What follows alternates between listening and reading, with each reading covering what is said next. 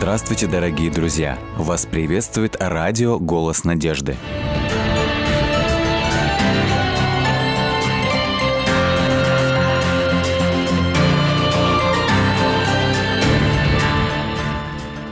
Говорят, что счастье в мелочах. Однако нередко в погоне за чем-то важным для нас мы можем упустить из виду все то, что действительно стоит нашего внимания. Наш сегодняшний герой учится видеть это счастье в каждом дне, потому что каждый день Бог совершает в его жизни невероятные чудеса. Каким? А мы сейчас и узнаем. Добрый день, Юрий. Добрый день. Прежде чем я начну вам задавать свои каверзные вопросы, у меня будет для вас такой а, мини-блиц-опрос, на который вы ну, ответьте просто вот не думая, что первое придет вам в голову, окей? Угу. Первый вопрос. Я люблю, когда моя жена, Готовит кушать. Когда мне страшно, я Молюсь. практик или теоретик. Практик. Для меня Бог это Все. когда мне хорошо, я Пою. Отлично. Вот, кстати, по поводу того, а, какой вы практик, а, мне хочется услышать вот а, откуда вообще вы приехали, немножко о вашей жизни, да, чем вы сейчас занимаетесь, ну и потом уже я вам задам мои подготовленные вопросы. Родился и вырос я в Молдавии.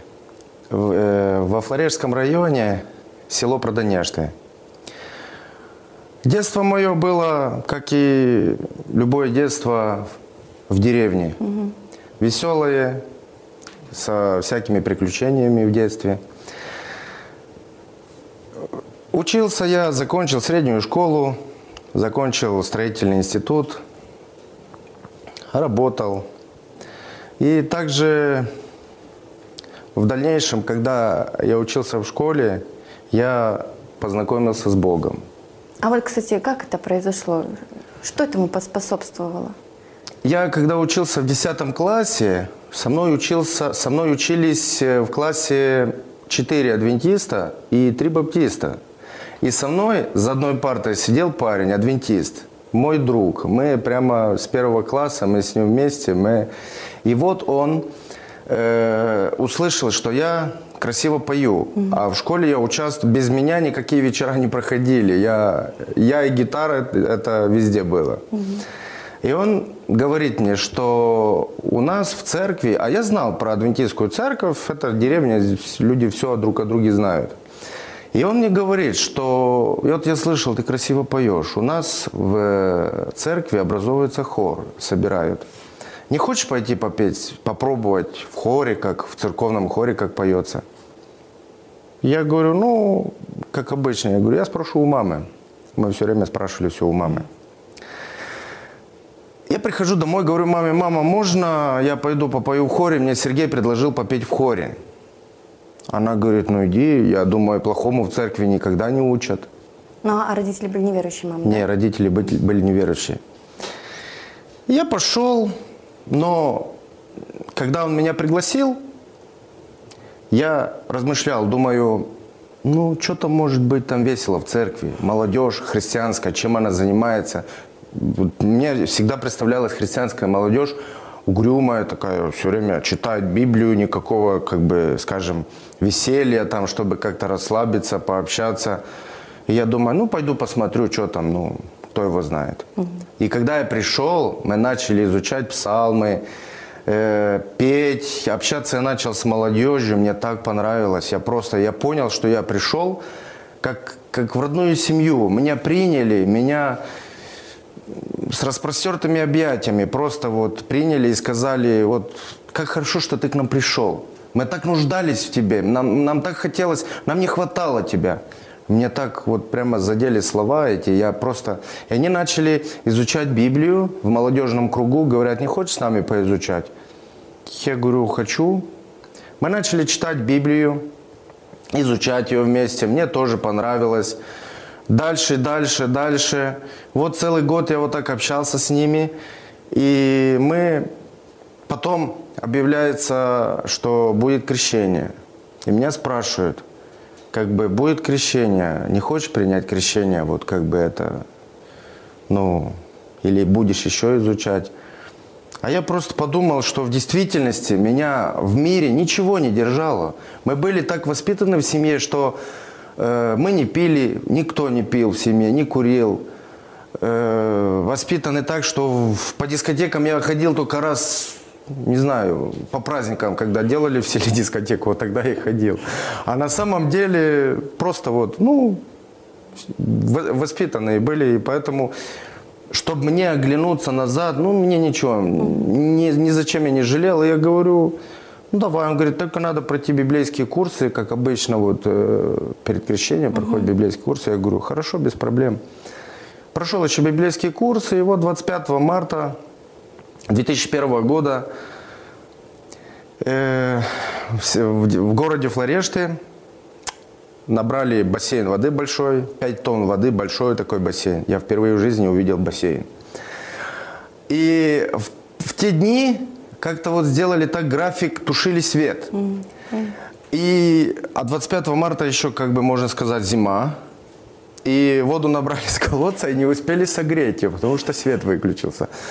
Ну, конечно, все э, люди, которые находились в здании, в храме, они увидели, что вода была холодная, когда я заходил в бассейн. И слава Богу, все прошло хорошо, крещение принял. Пришел домой, и меня дома, как обычно, новокрещенного ожидают нападки сатаны со стороны семьи, особенно со стороны папы.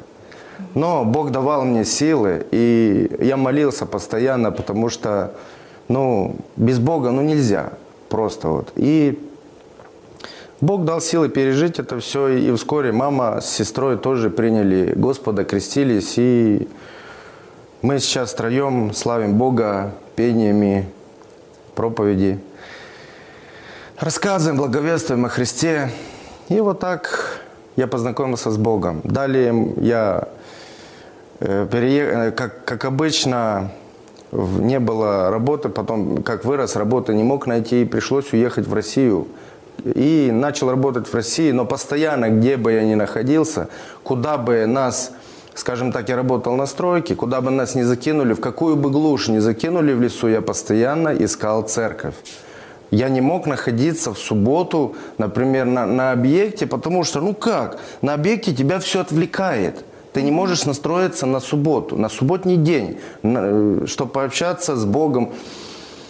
Крайне редко я оставался, но уходил глубоко в лес, чтобы ничего не отвлекало. Ну а так э, пришлось, иногда ходил по 8 километров пешком до электрички, потом полтора часа на электричке, чтобы попасть в церковь. И слава Богу, Господь давал силы, давал мудрости, как находить и приходить и общаться с братьями и сестрами, и возвращаться обратно без происшествий, и ночами. И, и просто вот было водительство, Бог охранял меня. Дальше я познакомился, с, скажем так, уже с нынешней своей женой. Она находилась в Москве, я также находился в Подмосковье. И также мне приходилось 8 километров идти сначала пешком, потом полтора часа на электричке, час на метро, так я добирался к своей жене на, на свидание. И вместе мы посещали церковь, общались. И потом, когда мы уже женились, это было 2008 год, мы, э, она работала в дивизионе. И мы начали вместе работать в дивизионе. И так мы проработали три года вместе. И потом э, произошла такая ситуация, что нам пришлось уехать из дивизиона. Э, а жена моя была из Саратова.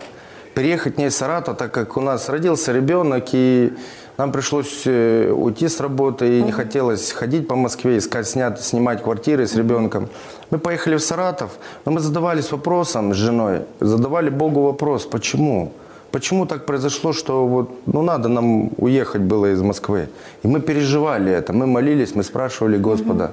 И когда мы приехали в Саратов, э, отец моей жены, пастор, он говорит, в местной конференции э, руководитель книжного центра и бухгалтер собираются на пенсию. И есть вакансия. Не хотите попробовать? И тут у меня в голове, вот почему нам пришлось уехать из Москвы. Господь призвал нас на, другое, на другую работу, на другое служение людям, служение Ему. И мы, когда переехали, мы, он, а он говорит, есть три пары собеседования. Если вы пройдете собеседование, вы будете работать. Я говорю жене, вот еще собеседование, так что не обольщайся сильно, а может быть и ничего не получится. И когда мы прошли собеседование, все хорошо, нас приняли на работу. И так как для меня было это ново, стройки перейти в цифры, мне было тяжело, но опять скажу, Бог не оставляет. Бог дает мудрости, и Бог помог мне в течение года. Конечно, тяжело было, но я в течение года освоил, и жена освоила. И сейчас мы уже 4 года, слава Богу, вместе mm-hmm. работаем, трудимся, и вот так у нас проходит, э, проходит наша жизнь, мы трудимся для Господа и рады, очень рады этому. А за время вашей работы, я так понимаю, вы больше как на месте находитесь, или вы выезжаете в ближайшие города и там предлагаете людям книги? В чем заключается ваша обязанность? Ну, э, мы Э, э, жена моя, она, соответственно, бухгалтер, она трудится, угу, она сидит угу, на месте. А я, так как э, руководитель, я, соответственно, работаю, скажем, непосредственно с издательством. Мы созваниваемся, заказываем книги, угу. книги к нам приходят, мы их распределяем по всей конференции, по церквам. И что самое главное, э, я в своем, скажем, плотном графике, я нахожу время, и очень мне нравится это, я выхожу трудиться с литературными евангелистами. Э, две сестры, с которыми я познакомился, из, Волго, э, из, сестра из Волгограда и из Волжского, угу, там рядом. Угу. Мы вот с ними в Волгоградской области уже я два года практикую, вот это вот третий год будет, мы собираемся опять поехать и трудиться для Господа, распространять книги, продавать, дарить, общаться с людьми, это нам очень нравится. И поэтому вот в этом и заключается все, скажем, счастье этой работы. Есть общение с людьми, и ты можешь рассказать э, Богу о Христе, не переживая об этом. Ну, расскажите, вот мне хочется больше, знаете, такой практики, как вот э, э люди реагируют э, на, на ваше служение, скажем так, да, Какие опыты, случаи происходили в вашей жизни?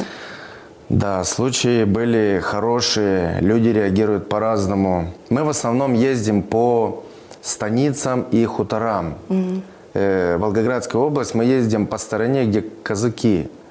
И попервой мы как бы так немножко волновались, как как отнесутся к нам казаки, как бы вот это же все-таки угу. как бы не православные, как бы и мы приехали и зашли в первый хутор и начали общаться в первые дома, а я мне сестры говорят, а я по первое, э, первое что у меня было в планах это с ними поехать и, скажем так, возить их везде на машине. Угу.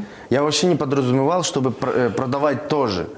Они мне предлагают, может, давай тоже начнешь продавать, ну что ты это, возишь только, ну, учись. Я говорю, да ну как-то это, мне что-то как-то стыдно, я не могу разговаривать с людьми. А мне сестра говорит, которая э, поопытней, говорит, угу.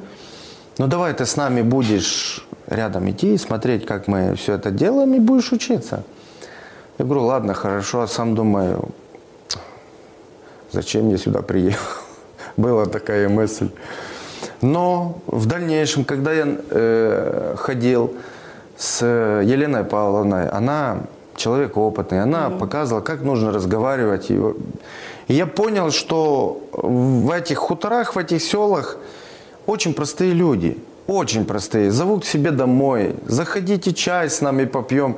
Но, естественно, мы как бы так скажем, культурно отказывались, потому что, ну, мы пришли не чай пить, угу. а работать, служить. И тут э, я как-то вот Лена Павловна говорит мне, давай мы тебе сделаем комплект стандартные книг календарей, и ты пойдешь. Я говорю, давайте. Я взял календари, взял книги. Они пошли в одну сторону, я пошел в другую. И иду по улице, иду. И тут вот кому-то не нужна книга, кого-то дома нету. И вот так я прошел всю улицу, не надо дома нету.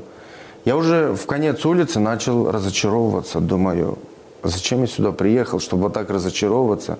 Почему, Господи, зачем мне что мне здесь делать? Помоги мне, я, я просто устал, я не могу уже. И в конце улицы я откры... Э, стучу в калитку, последний дом, выходит молодой парень, ну, может, моих годов. И у меня сразу мысль такая в голове, еще один непотенциальный покупатель. Что он у меня купит, этот молодой парень? Парень начинает листать, смотреть календари. Смотрит, смотрит, смотрит. Я стою, молюсь. И тут он мне сказал такую вещь, которую я вообще не ожидал от него услышать. Он мне говорит, как вас зовут? Я говорю, Юра. Юра, вы носите очень хорошие слова. Вот смотрите, вот эти показывают мне. Это очень красивые слова, которые записаны из Библии. Пожалуйста, не прекращайте их носить людям. Несите свет, рассказывайте людям. Эти слова нужны людям в наше страшное время. Вы знаете, у меня такое волнение появилось. Я просто я понял, что Господь через этого парня просто успокоил меня, вдохновил. И парень, конечно, приобрел себе календари, ему очень понравились. Он прямо попросил, говорит, приезжайте еще ко мне.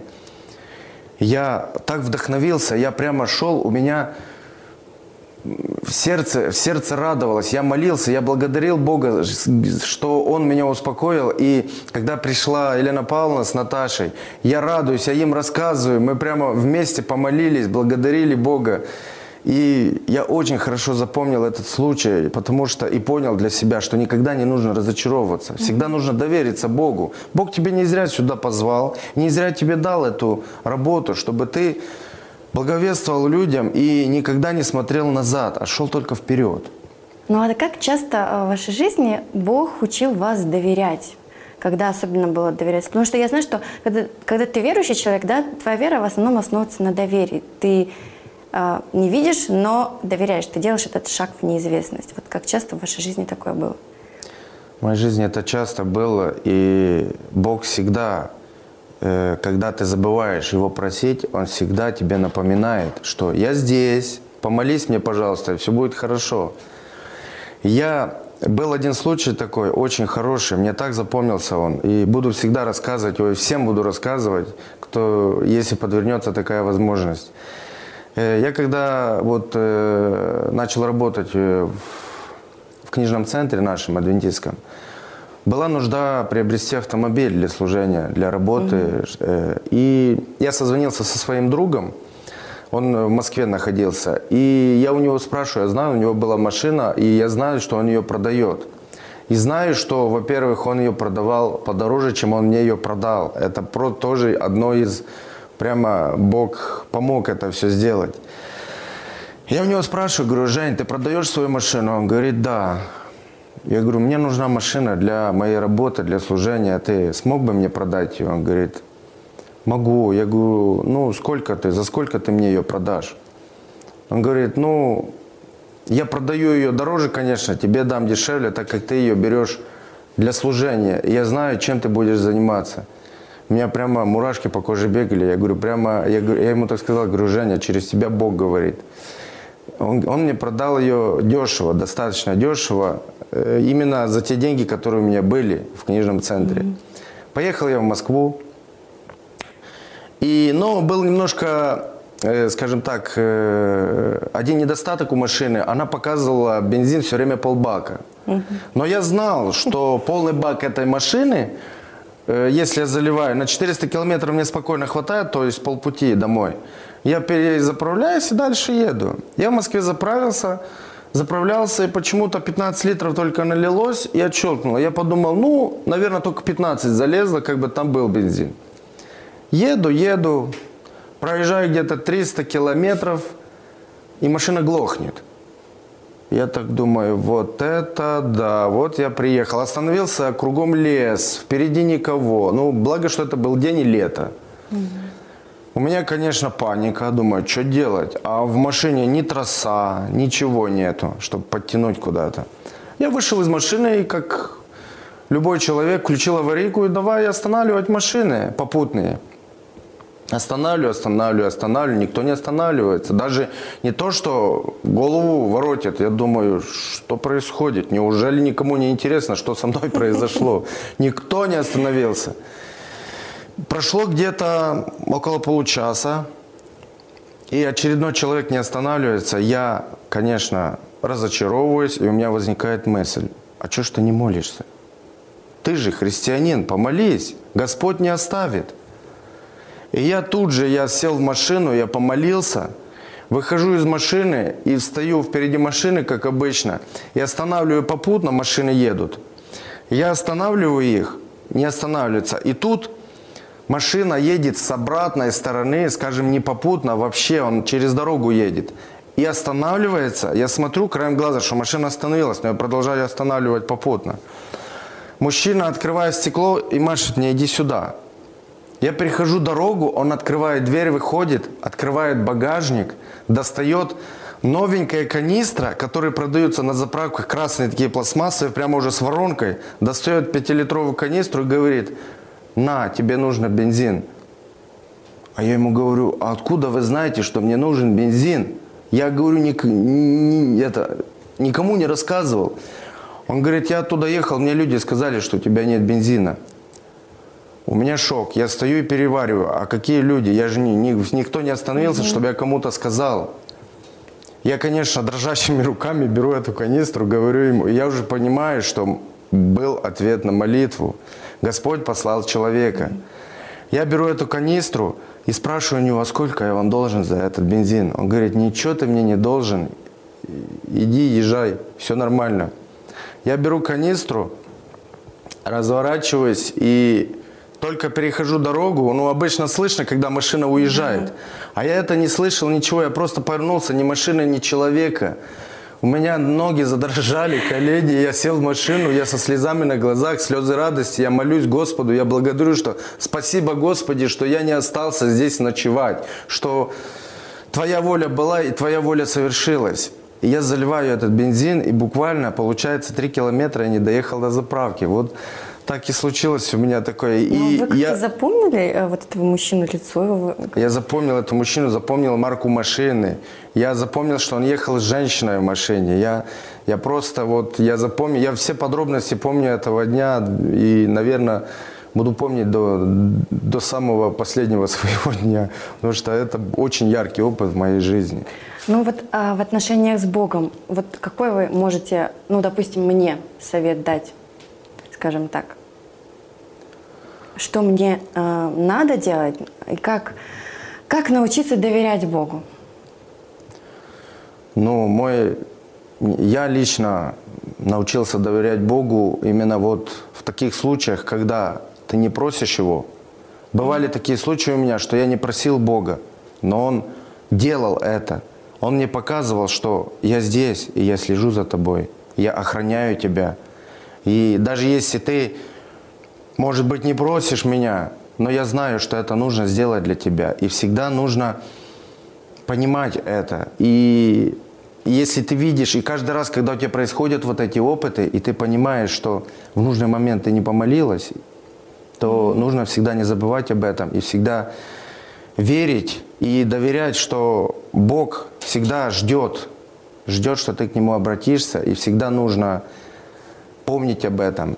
И каждый раз, когда ты молишься, и чем чаще ты молишься, тем больше у тебя веры, во-первых, и также ты доверяешь во всем Богу, в каждой мелочи. И нужно доверять Богу в каждой мелочи. Не обязательно ждать какого-то сверхъестественного чуда. Угу. Господь во всех мелочах есть. Мы просто их часто не замечаем, потому что это обыденно угу. для нас. Спасибо, Юрий. Мне очень понравилось с вами общаться. Я надеюсь, что в вашей жизни будет как можно больше вот таких вот чудес, которые уже происходили и происходят в вашей жизни.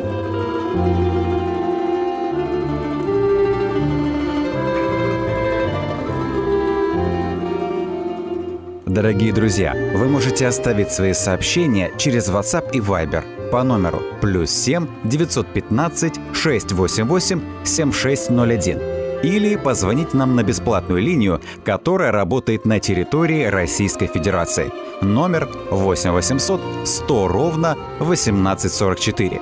8 800 100 ровно 1844.